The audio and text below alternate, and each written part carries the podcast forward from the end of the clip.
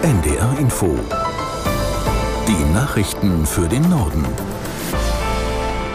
Um 8.30 Uhr mit Tarek Yusbashi. International gibt es weiter Bemühungen, die Lage im Nahen Osten zu beruhigen. Jordanien hat dazu Vertreter mehrerer Staaten eingeladen. Erwartet wird unter anderem US-Außenminister Blinken.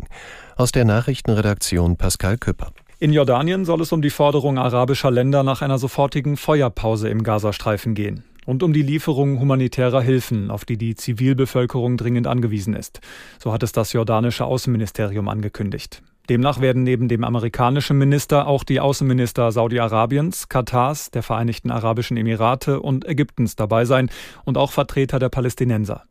Allerdings wollen die USA, genau wie Israel, keine generelle Waffenruhe. Sie sagen, dass sich dadurch die Hamas im Gazastreifen neu organisieren könne. Die israelische Armee hat ihre Vorstöße im Gazastreifen fortgesetzt. Sie bestätigte einen Luftangriff auf einen Krankenwagen, in dem sich Terroristen der Hamas versteckt haben sollen aus der NDR Nachrichtenredaktion Torben Müller. Das von der Hamas geleitete Gesundheitsministerium im Gazastreifen hatte hingegen zuvor mitgeteilt, dass in dem Krankenwagen Verwundete aus Gazastadt in Krankenhäuser im Süden des Gebiets transportiert werden sollten. Unterdessen konnten mehr als 30 Deutsche nach Angaben des Auswärtigen Amtes den Gazastreifen in Richtung Ägypten verlassen. Darunter seien auch Familien mit Kindern, teilte das Ministerium am Abend mit. Es arbeite intensiv daran, dass weitere Deutsche ausreisen könnten. Angesichts der Lage im Gazastreifen hat Frankreich für kommende Woche eine internationale Geberkonferenz angekündigt. Ziel ist laut dem Außenministerium in Paris, die Hilfe für die Zivilbevölkerung in dem abgeriegelten Küstenstreifen zu beschleunigen.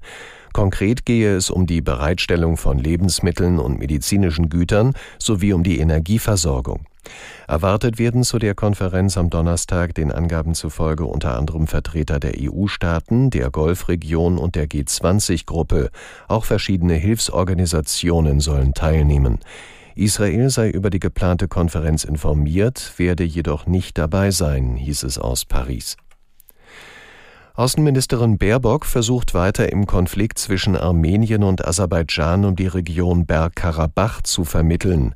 In Armenien informierte sie sich heute früh über die Arbeit einer EU-Mission, die die Sicherheitslage entlang der Grenze überwachen soll. Aus Erivan Markus Sambale. Mit einem Durchbruch, einem schnellen Friedensschluss rechnet auch die Außenministerin selbst nicht. Es geht um kleine Schritte, damit sich die verfeindeten Staaten Armenien und Aserbaidschan langsam annähern. Baerbock betont immer wieder, dass die Europäische Union als Vermittler bereitsteht, auch in der Hoffnung, dass andere einflussreiche Staaten der Region wie Russland, die Türkei und der Iran so im Zaum gehalten werden. Von Armenien fliegt die deutsche Außenministerin weiter nach Aserbaidschan. In den Gesprächen dort dürfte es nicht nur um den Bergkarabach-Konflikt gehen. Aserbaidschan ist wichtiger Lieferant für Öl und Gas in die EU. Die autoritäre Führung dort steht aber seit Jahren wegen Menschenrechtsverletzungen in der Kritik. Nordrhein-Westfalen muss dem Hamburger Bankier Christian Olearius 10.000 Euro Schadenersatz wegen Verletzung seines Persönlichkeitsrechts zahlen. Nach dem Urteil des Landgerichts Köln hat der Kläger Anspruch darauf, weil Inhalte seiner vom Land beschlagnahmten Tagebücher an unbefugte Dritte gelangt seien. Mehrere Medien hatten aus den Schriften zitiert. Die Tagebücher waren den Berichten zufolge bei einer Razzia wegen einer möglichen Verwicklung in illegale Cum-Ex-Aktiengeschäfte sichergestellt worden. Olearius muss sich derzeit wegen des Vorwurfs der schweren Steuerhinterziehung vor dem Landgericht Bonn verantworten. Der Schaden soll bei knapp 280 Millionen Euro liegen. Bei einem Erdbeben der Stärke 6,4 im Westen Nepals sind mindestens 128 Menschen ums Leben gekommen. Die Polizei sprach zudem von mindestens 100 Verletzten. Aus Neu-Delhi Charlotte Horn. Viele Menschen sind im Schlaf überrascht worden von dem Erdbeben kurz vor Mitternacht. Auf Bildern sind auch mehrstöckige Häuser zu sehen, die eingestürzt sind. Das Epizentrum lag rund 500 Kilometer westlich von Nepals Hauptstadt Kathmandu in einer sehr bergigen Region. Im Dunkeln suchten Einsatzkräfte in eingestürzten Häusern nach Opfern. Die Behörden befürchten, dass die Zahl der Toten steigt. Aus einigen entlegenen Bergdörfern gibt es noch keine Informationen. Telefonverbindungen sind unterbrochen. Am Morgen flogen Rettungshubschrauber in die Region. Lokal Lokalen Behörden zufolge sind einige Straßen und Wege durch Erdrutsche blockiert. Zudem gebe es Nachbeben.